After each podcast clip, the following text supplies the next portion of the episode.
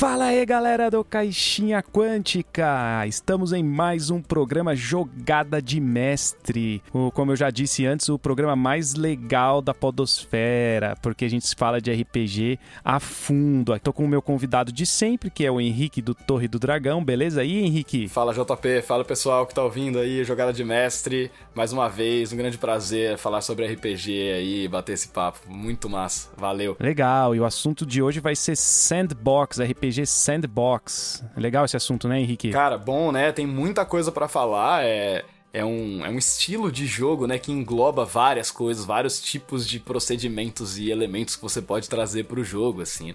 Então, dá pra gente, hoje a gente vai passar por alguns deles, né? Acho que num programa só não dá para falar sobre tudo que tem para falar sobre sandbox, não dá. Mas dá pra gente falar sobre os principais aspectos e, e como conduzir o jogo e o porquê trazer o sandbox também, fazer esses, esses questionamentos, né? As características do sandbox, né? Mas antes eu vou passar um recadinho aqui rapidão. É, a gente está fazendo um sorteio, caixinha quântica, é, do Nibelungo Box. O Financiamento coletivo do Nibelungo Box é uma caixa de surpresas com itens de RPG. Você vai ter dados, você vai ter aventura, você vai ter tokens, vem dungeons, cara, miniatura. O lance é muito louco, cara, vale a pena. E a gente tá sorteando em PDF a aventura deles dessa caixa. E ela vem também com a dungeon né, da aventura de nível 3 e uma dungeon de nível 8. E além disso, tem um guia de níveis para você adaptar aí a aventura para qualquer nível. Ele vem um guia ali com as criaturas que você vai usar. Cara, o negócio é muito louco. E eu tô vendo aqui no momento que estou gravando esse podcast, bateu a meta. Então vai lá, corre lá que você apoia e você vai ganhar essa caixa aí. É física, né? A gente tá sorteando PDF aí, os PDFs que, que vem dentro da caixa, eles vêm físicos. Mas entra lá no arroba caixinha quântica, acha lá o post da promoção, segue a nossa página, marca dois amigos e você tá concorrendo, cara. A gente vai sortear no dia 30 do 11, mas só vamos entregar depois que acabar o financiamento coletivo deles, é lógico, né? É surpresa. Mas o ganhador vai ter o direito aí do PDF das aventuras aí gratuitamente, beleza? Passado o recado é isso aí, bora pro programa.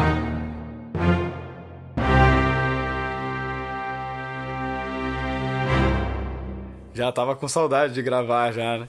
Parece, parece, faz fico aguardando o momento da gravação ansiosamente pela minha semana. De, de gravar, ter esse papo de RPG aí, né? Com certeza. Então, vamos começar aí, Henrique. O que, que você tem a me dizer aí? Primeiro, o que, que é o RPG Sandbox, para quem não conhece? É bastante difundido já, mas às vezes, né, tem algum ouvinte aí que ainda não conhece.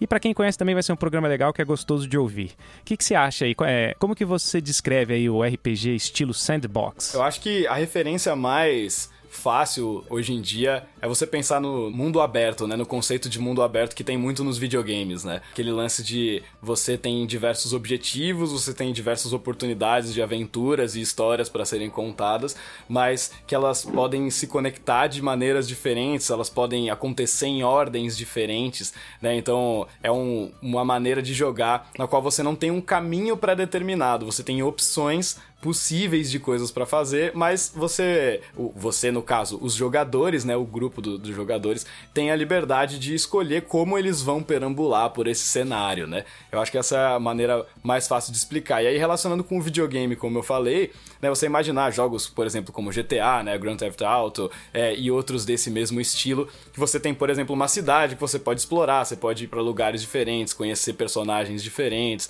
engajar com aquele espaço da a sua própria maneira, o seu próprio modo, né?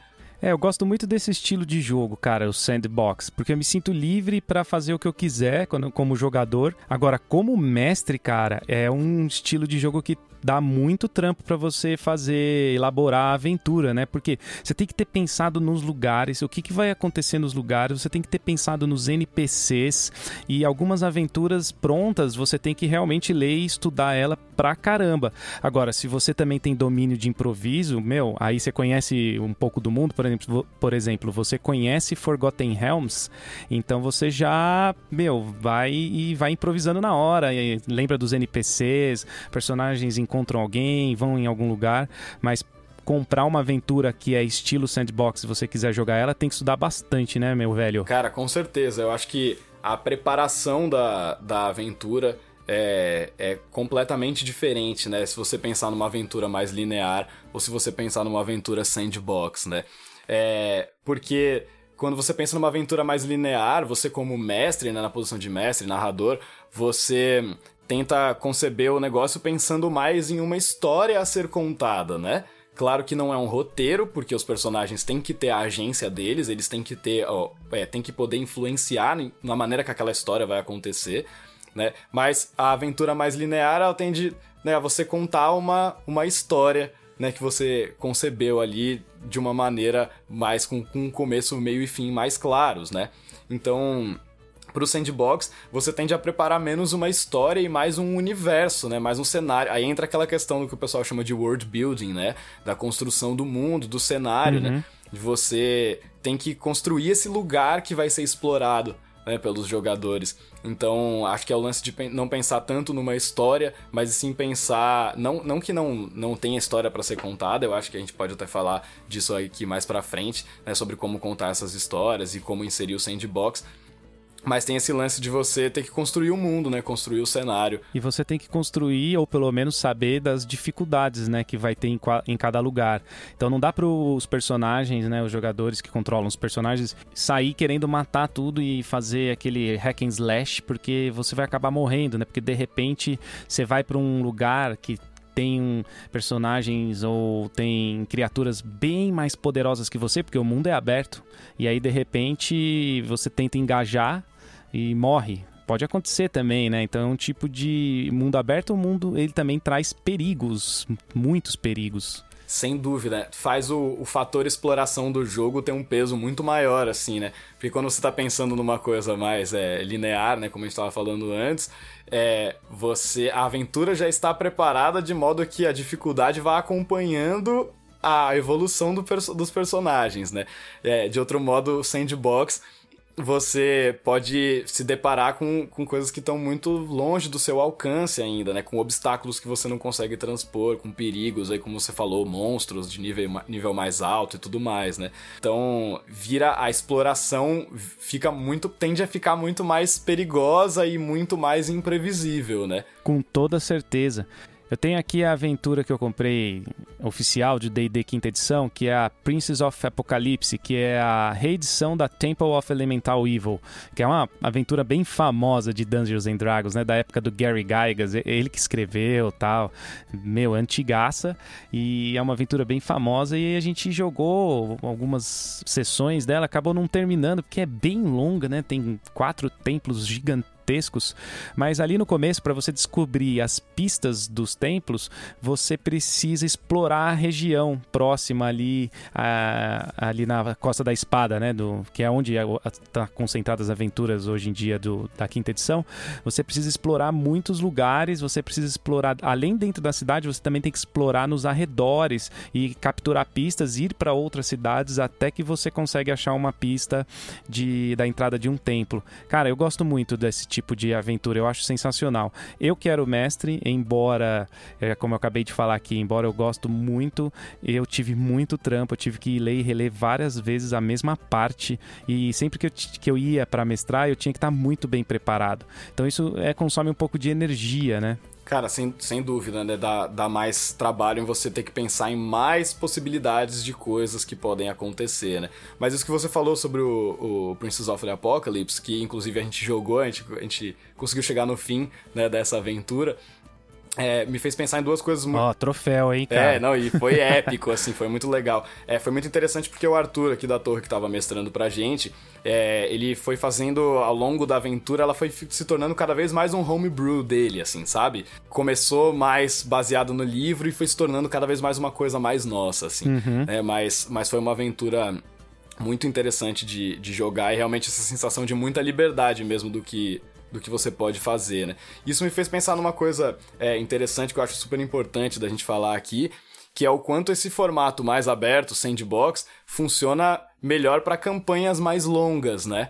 Porque você tem mais tempo de explorar todo esse cenário, de ter essa sensação de liberdade, né? Quanto mais curta é a aventura que você vai jogar, né, até chegar no ponto de um one shot, por exemplo, é muito difícil fazer um one shot sandbox, tem que ser um mini sandbox, né?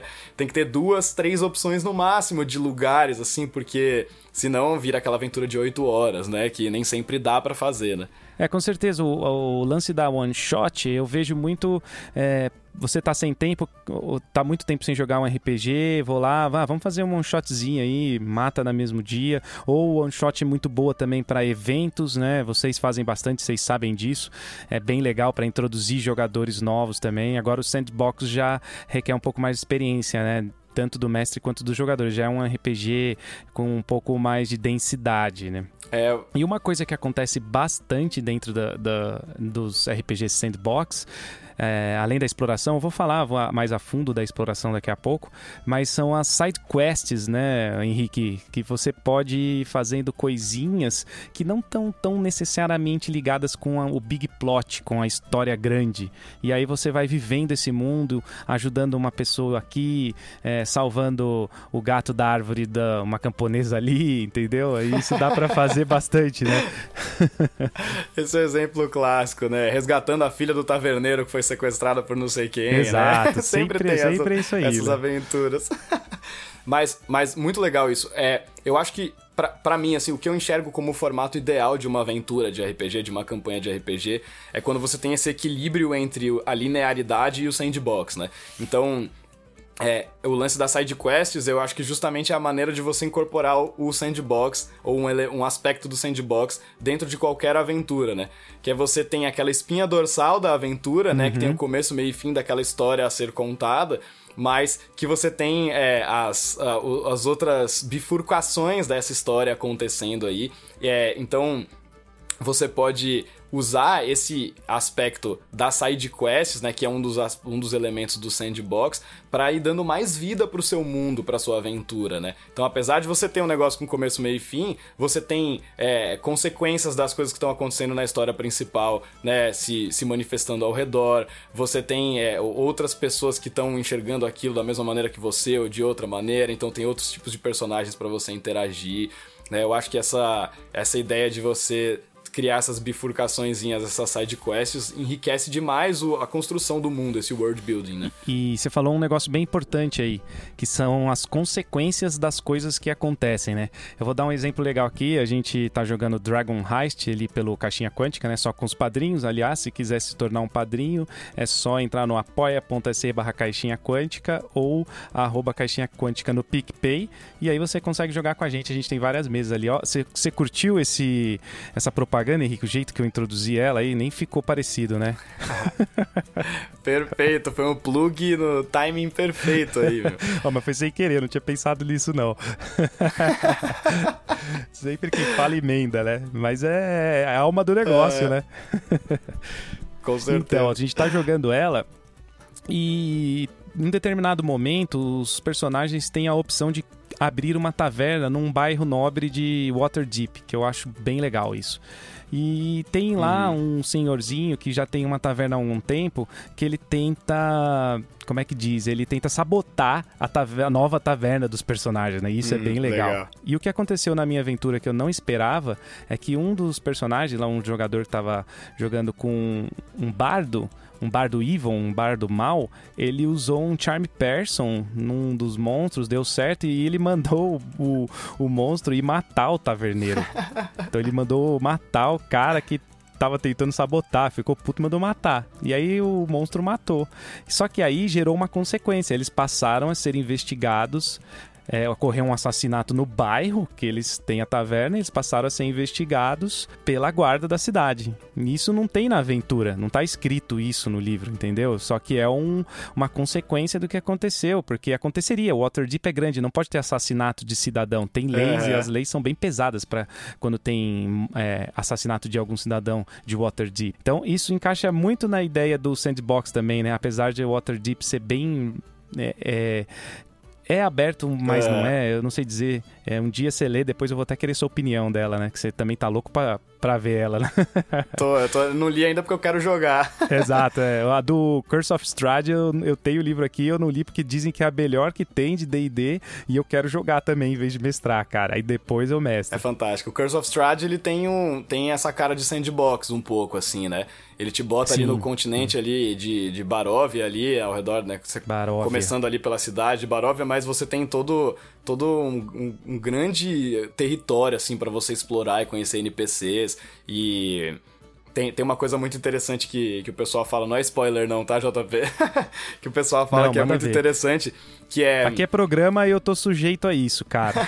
Pô, não, mas não é spoiler não, mas é uma coisa muito interessante que o pessoal sempre comenta, que eu acho legal mesmo da, do Curse of Strahd, é que se você quiser, em teoria, você pode começar a aventura e já ir direto para falar com o Strahd ou, ou, ou batalhar com ele, se você quiser.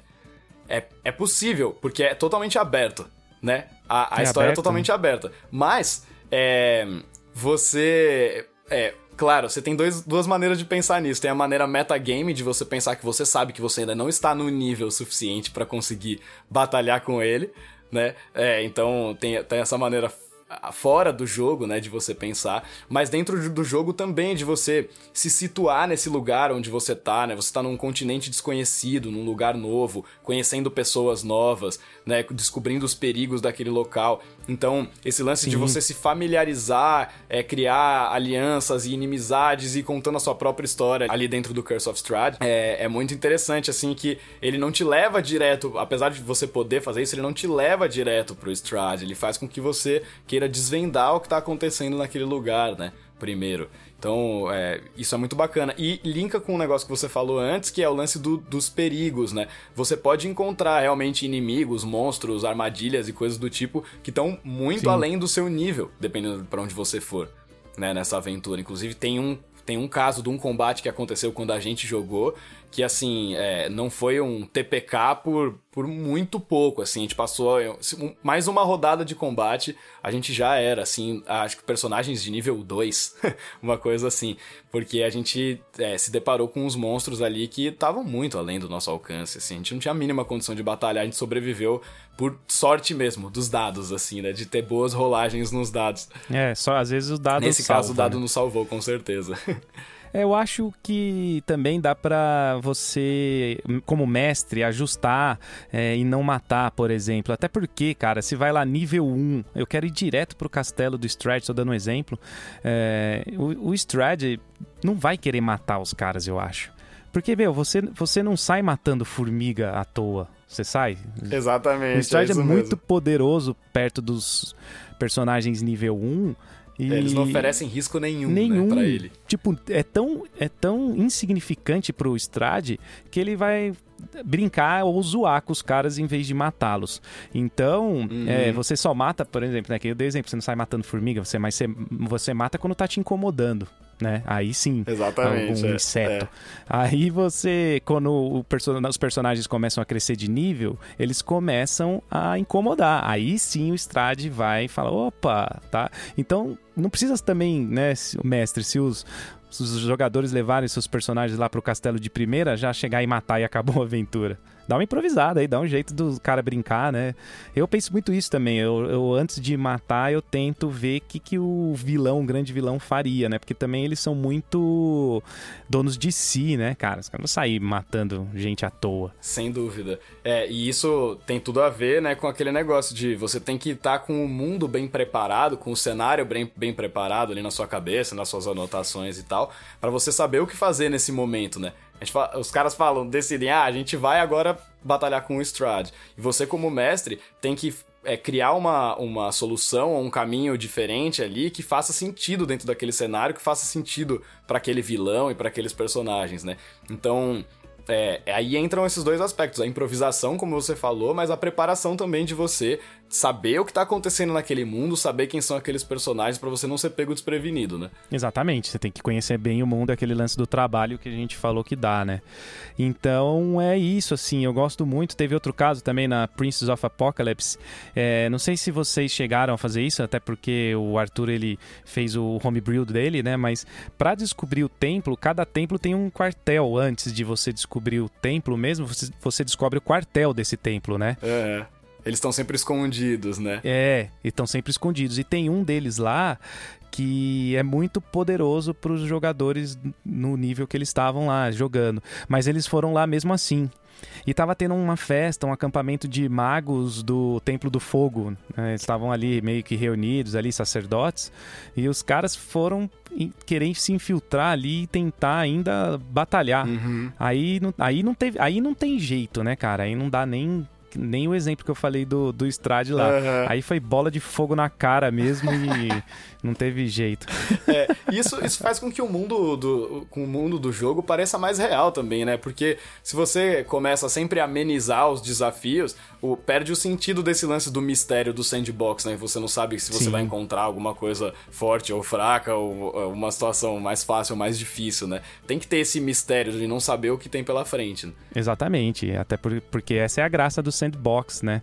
É, tem que ter bem parcimônia, que é o que acontece muito com um RPG old school, né? Não dá para você sair fazendo uhum. graça por aí, batendo em todo mundo, né?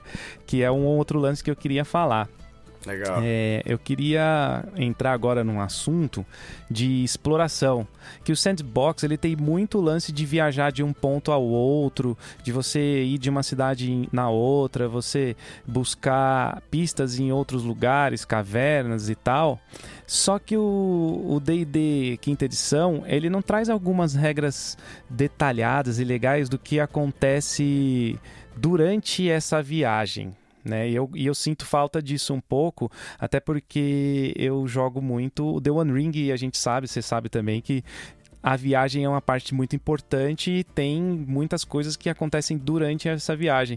E eu acho que no quinta edição faltou um pouquinho isso e que é uma característica muito forte do sandbox, cara, que é a exploração durante o ponto A até o ponto B. O que, que você pensa disso aí, Henrique? Olha, eu, eu concordo que, que falta mesmo, é, acho, suporte para esse tipo de, de jogo. É, o que a Wizards acabou fazendo, eu acho, na quinta edição é e diluindo as regras entre os livros, né? Então você tem muitos livros que têm aventuras, mas que têm expansões das regras, né? Então você pega, por exemplo, Out of the Abyss, né? Out of the Abyss tem expansões Sim, das regras no sentido de como você viajar pelo subterrâneo, né? O lance da loucura, de como você lidar com a loucura, né? Com que é uma regra opcional da, da quinta edição.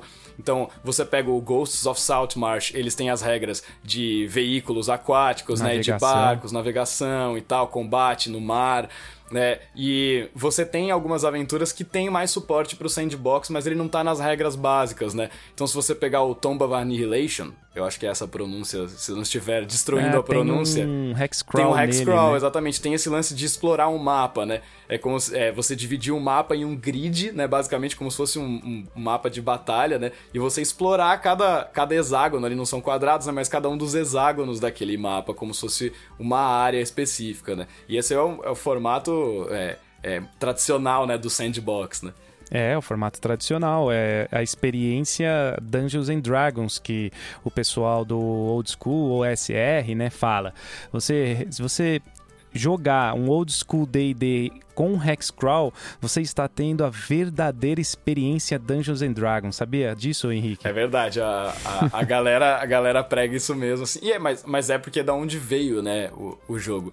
É, Mas é verdade, é, eu concordo. É, são, são estilos completamente diferentes de jogar no RPG moderno, tem uma outra preocupação, tem uma preocupação muito maior com a contação de história, né, com o roleplay e tal, e, e não tanto com a parte jogo do negócio, né? Porque o Hexcrawl nada mais nada menos que ele é meio que um board game, né? Se você for pensar. Você tá navegando por divisões ali do mapa e explorando as coisas que tem naquele mapa, mas você tem um literalmente um tabuleiro que é um mapa, né, para você ir mexendo o grupo por ali. Então, ele tem, tem uma cara mais de jogo do que de storytelling, né?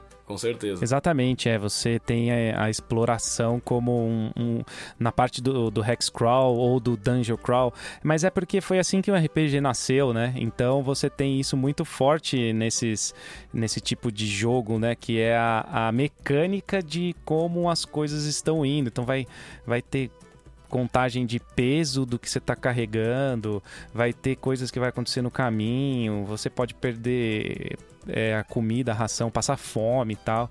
É, só que o que eu gosto muito disso dentro desse lance, que tem a ver com o sandbox também, que eu acho legal usar, é o lance da aleatoriedade. O que, o que deixa não ser tanto um board game, apesar de. Gostei dessa sua analogia, pareceu me, me, me, pareceu bem próximo mesmo.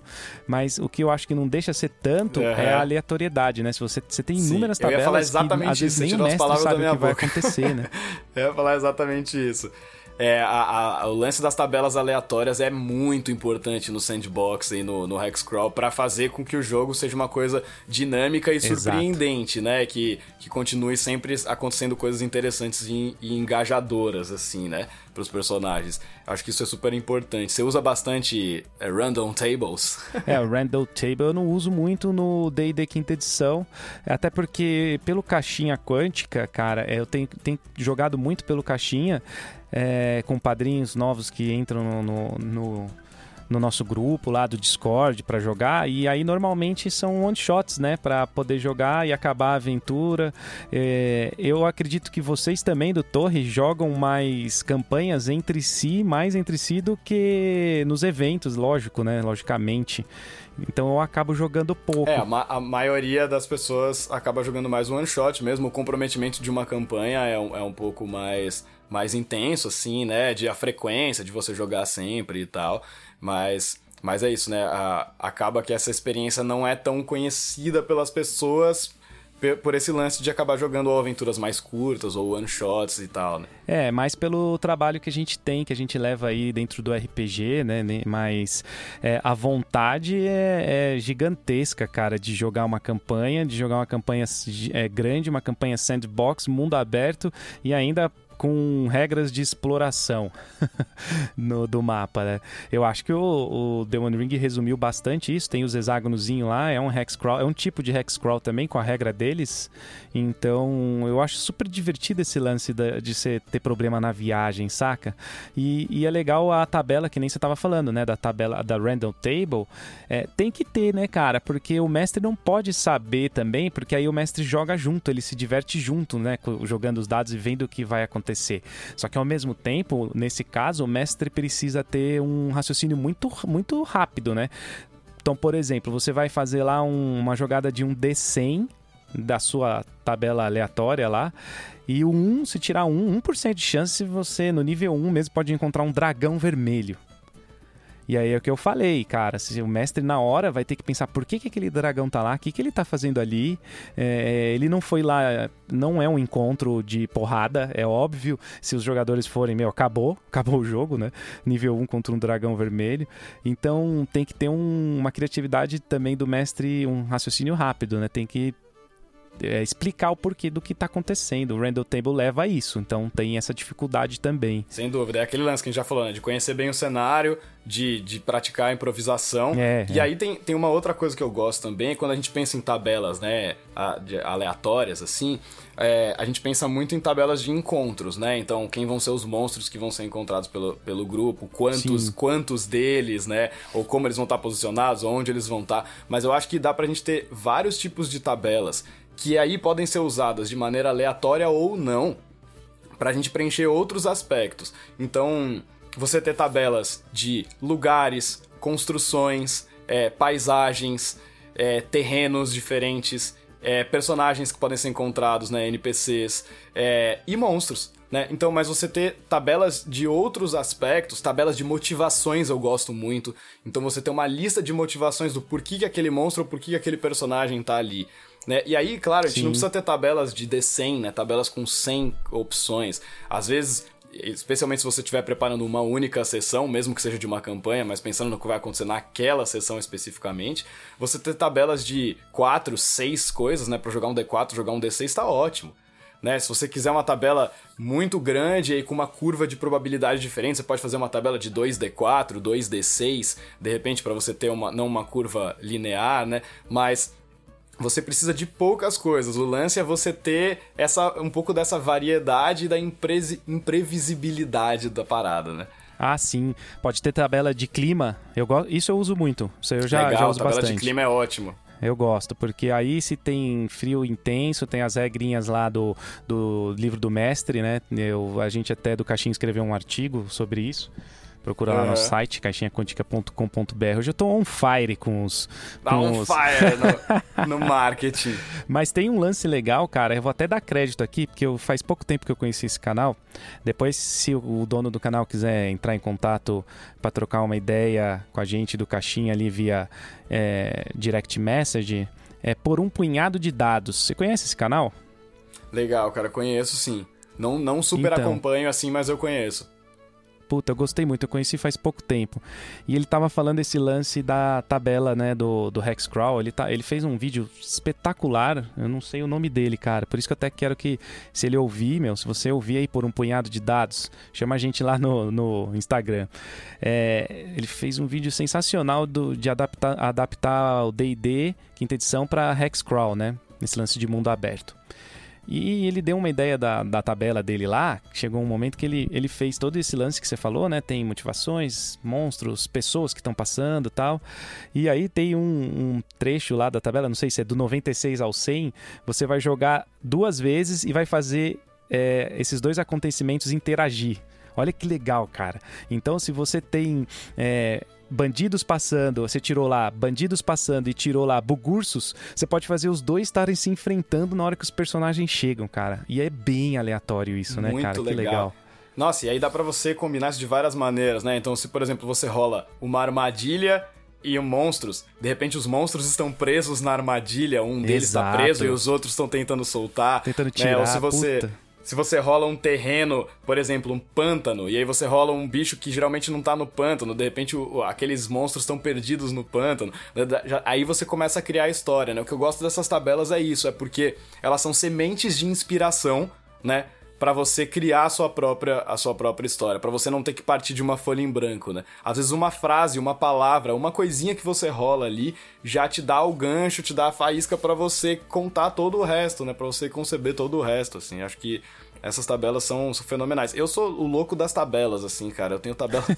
eu faço tabela pra tudo, assim. Eu adoro rolar itens aleatórios, loot aleatório, é, terrenos, monstros. E eu, eu gosto bastante, assim, desse, desse estilo de jogo. Porque te mantém sempre.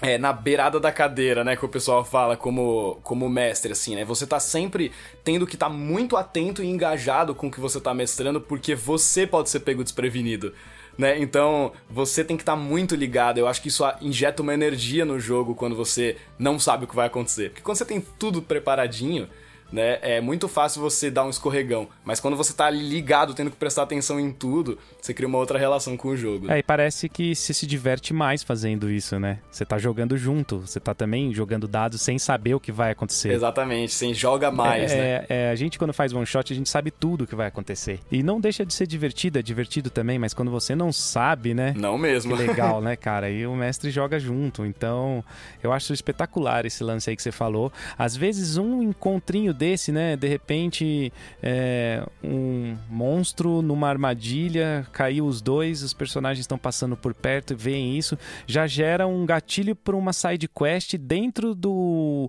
do mundo que está acontecendo a, a campanha, a história da campanha, que é uma história maior, né? Então você consegue também é, fazer, tirar ideias já para side quest. As side quests vão acontecendo aleatório. Você não precisa criar o mundo e ainda criar quatro side quests, por exemplo. Deixa rolar, né? Aí vê o que acontece e a side quest aparece dentro do jogo. Com certeza, vira um negócio emergente assim dentro do jogo, né? O próprio cenário cria as histórias, né?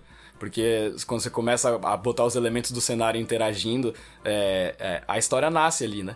Então, eu acho que isso é muito interessante, esse aspecto do sandbox, de você não estar jogando um jogo para contar uma história específica, mas estar jogando um Sim. jogo para descobrir qual é a história. Eu acho isso muito interessante. O John, faz tempo que eu não falo de Blades in the Dark, hein? Mas o John Harper, o John Harper, ele fala, tem essa frase no livro, assim, que foi uma frase muito marcante a primeira vez que eu li, que foi: Você não joga Blades in the Dark para contar a história, você joga para descobrir a história. E eu acho isso fantástico, cara. Isso mudou a minha visão de. Essa frase mudou a minha visão de RPG da água pro vinho, assim, porque é isso, você não. É, é, você tá lá para descobrir o que o destino e o caos e a aleatoriedade e a interação entre pessoas que têm cabeças diferentes e todos, todos, todos esses elementos vão interagir e vão fazer uma história surgir. Né? Então, isso é fantástico. Eu acho que isso tem que estar sempre na mente do mestre que está mestrando o sandbox ali. A gente vai descobrir qual é essa história, né? E, e, tentar espremer dessa história o mais interessante possível, sempre, assim, né? Você estava falando lá dos tesouros, né? É, eu achei interessante. Você está lendo o Rule Cyclopedia? Você conhece?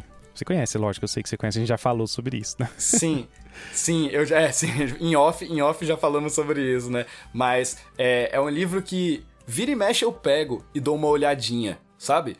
Eu acho muito interessante porque eu gosto de, de às vezes, beber na fonte, assim, do, da, do mais antigo, do, do old school, se tratando de um mesmo jogo, sabe? Ah, tá, beleza, a gente tá na quinta edição, mas da onde vem isso aqui? Da onde vem essa ideia? Da onde vem essa mecânica? Né? Como os caras chegaram nisso?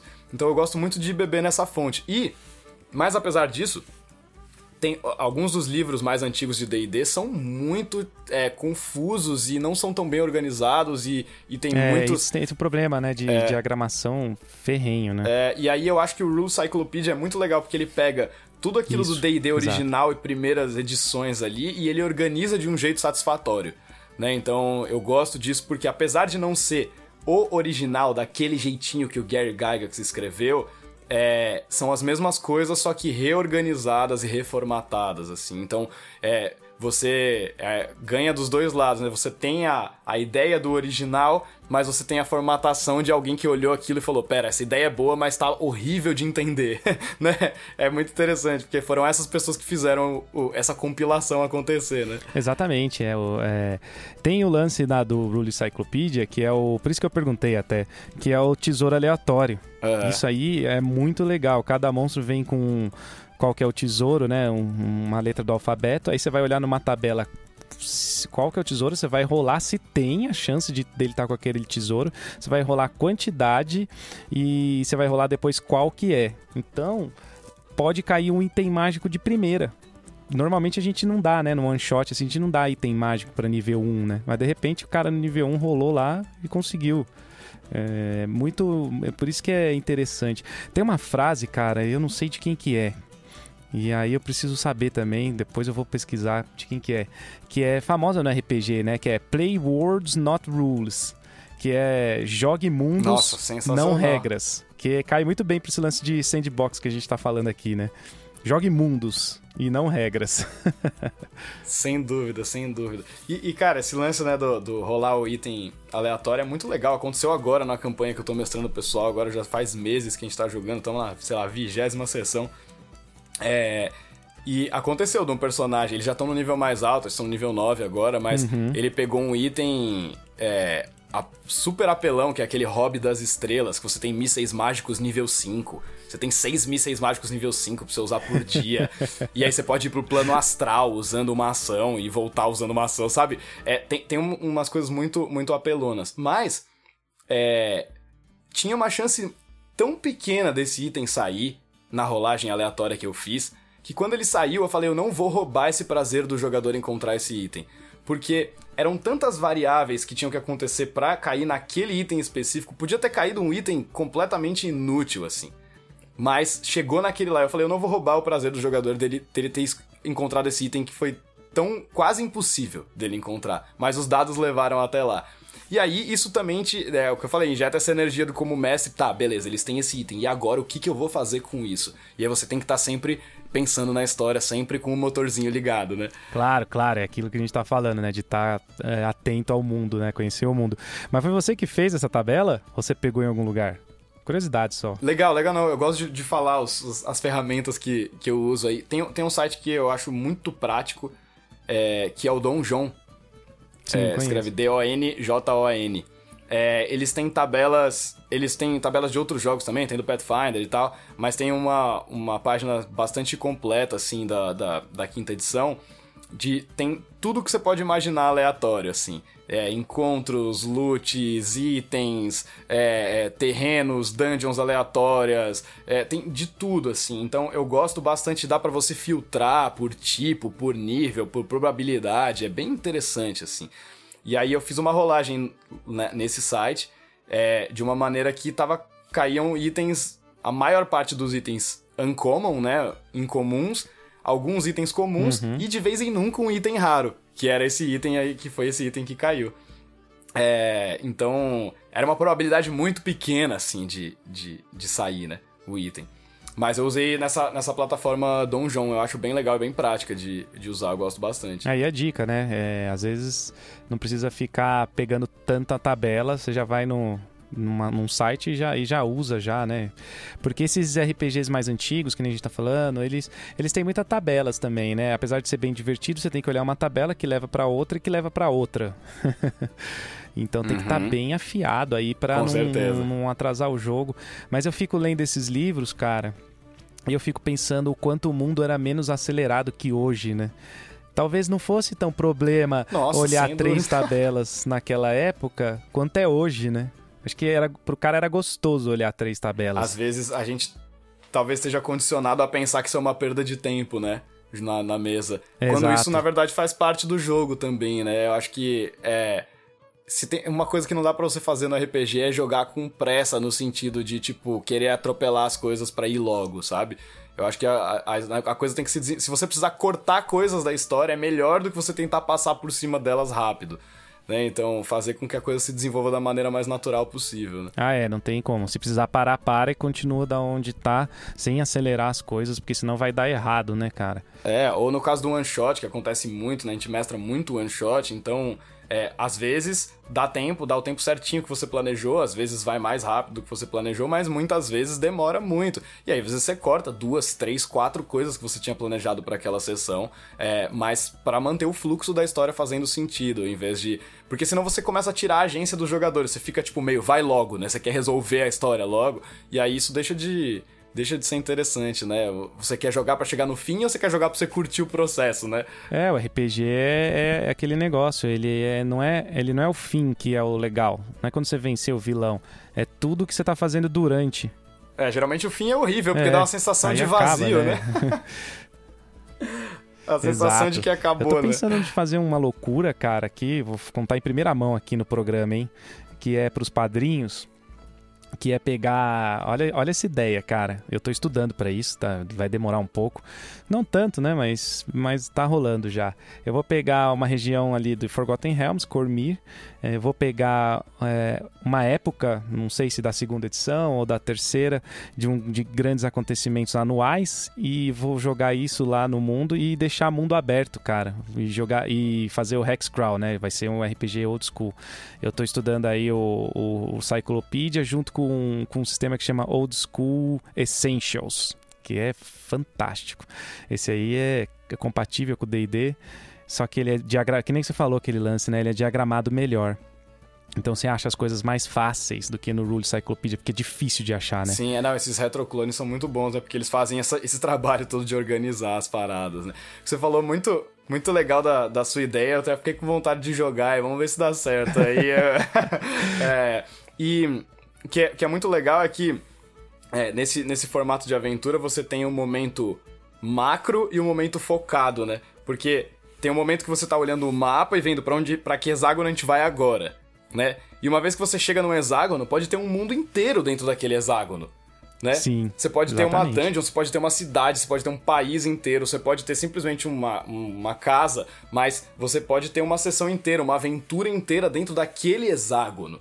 Né? Então, essa, essa questão da escala é muito importante, né? Qual é o tamanho do seu mapa, quais são as proporções desse hexcrawl ou desse sandbox que você está criando, para ver a quantidade de coisa que tem dentro de cada espaço do mapa, ou como que você vai dividir e tal. Porque a aventura tem dois momentos, né? Olhando o mapa e depois dentro dele. Exatamente. Não, bora jogar aí, Rick. Você tá convidadíssimo sempre que você quiser. Já me convidando no programa Me convidando É, direto lógico, no é. programa. O que eu pretendo criar, cara, é, e tá gravado, então eu vou ter que fazer, não tem jeito agora, não tem escapatória, eu me coloquei na situação que é pra fazer mesmo. É tipo um MMORPG, sabe? É. Só que de RPG mesmo, sem ser sem ser online. É, é, é, onla é online porque a gente tá vivendo nessa época tudo, mas é o RPG de mesa. Uhum. Só que ele. Você entra com o seu personagem lá como se você estivesse conectando no servidor, saca? Você entra com o seu personagem lá, no nível que for, e você quer. Quero jogar hoje agora. Ah, entra aí no mundo, ele é aberto. Vai te encontrar, vai acontecer alguma coisa com você a qualquer hora. Aí É. você entra, joga, sai, não precisa voltar, volta depois. Tá ligado? Eu tô querendo fazer um negócio bem aberto. O cara Muito legal. entra e, e joga e, e não importa o que aconteça, Muito cara. legal, porque Aí, é- tá livre. Porque aí as, as próprias consequências das ações dos personagens vão movendo o cenário, né? Isso é bem legal. Muito legal. É, a ideia é boa, né? Tá registrado então. Massa de. boa, boa. E aí você vai ser um dos primeiros mesmo, porque aí a gente vai afinando e testando e depois a gente vai discutindo e a gente pode até discutir as coisas aqui no Jogada de Mestre, né? Com certeza, com certeza. Isso é muito legal. Beleza, é, acho que a gente falou bastante, né? Como sempre a gente discorre mais do que a gente imaginava, porque dá pra ficar a noite toda. Mas acho que é isso aí, a gente vai falar mais vezes sobre isso, né? A jogada de mestre tá aí pra isso, não dá pra falar tudo em um programa. Mas é, acho que deu pra passar bastante coisa. E aí, Henrique, diz aí, como é que faz pra achar o Torre do Dragão aí? Massa, JP. Então, é, para achar a Torre do Dragão, o lu- lugar mais fácil é o nosso site, né? torredodragão.com.br. Para quem não conhece a gente aí, a gente é uma empresa aqui de São Paulo. A gente promove eventos de RPG, é, presenciais e online, atualmente somente online por causa da pandemia, né? Mas em breve presencialmente de novo. E além desses, desses eventos, a gente presta serviços de narração particular, né? Então, para você que tem um grupo e tá precisando de um mestre, ou para você que tá querendo conhecer outros jogadores e montar a sua própria mesa de RPG, a sua campanha, ou mesmo one-shots. É, Então, quem, quem tá precisando de pessoas para jogar, especialmente de mestres aí para jogar, pode procurar a Torre do Dragão. Além do nosso site, torredodragão.com.br, é, a gente usa bastante o Instagram, estamos no Facebook também. E nós estamos no Discord, que agora é a nossa é, comunidade, que estamos construindo como a nossa comunidade principal. Aí a nossa ideia é tentar reunir o pessoal todo no Discord, porque é onde a gente tem mais proximidade com os nossos jogadores. E, e a gente consegue é, conversar mais é, abertamente, e a gente consegue trocar mais informações e consegue realmente criar uma comunidade mesmo da Torre do Dragão com vocês aí. É, pessoal, vale muito a pena conhecer o trabalho dos caras. Eu recomendo. É, é top, já fui em vários eventos quando tinha ao vivo é, e, e agora eles estão online nesse momento. né? É top pra caramba. Vai lá, entra no Discord, procura no, no site, que é bem legal. É isso aí, Henrique. Mais um fim de programa aí. Acho que esse aí foi um dos maiores, hein? Eu tô vendo aqui o tempo. Foi, foi bastante, mas acho que dá pra cortar bastante coisa. acho que dá pra cortar bastante coisa. Vou tentar. É. Mas legal, daria pra fazer um programa só de tabelas aleatórias, ou só de hexcrawl, ou só de dá pra falar de tudo. A gente né? falou geral aqui, mas eu acho legal. Um dia a gente vai afinando, é, a gente vai conversando aí nas pautas nossas que a gente tem aí e vai afinando, né? E vai fazendo um só de hexcrawl, um só de tabelas, vai dar, dar programas inteiros isso aí. Mas é legal um primeiro geralzão, né? Com certeza, super importante o pessoal é, sacar é, como, que, como enxergar a parada, né? É, então é isso aí, pessoal. Obrigado por ouvir aí, legal. É, é, a gente gosta muito desse programa, então espero que vocês gostem também. Eu vou ficando por aqui, um abraço e até a próxima. Grande abraço, pessoal. Até.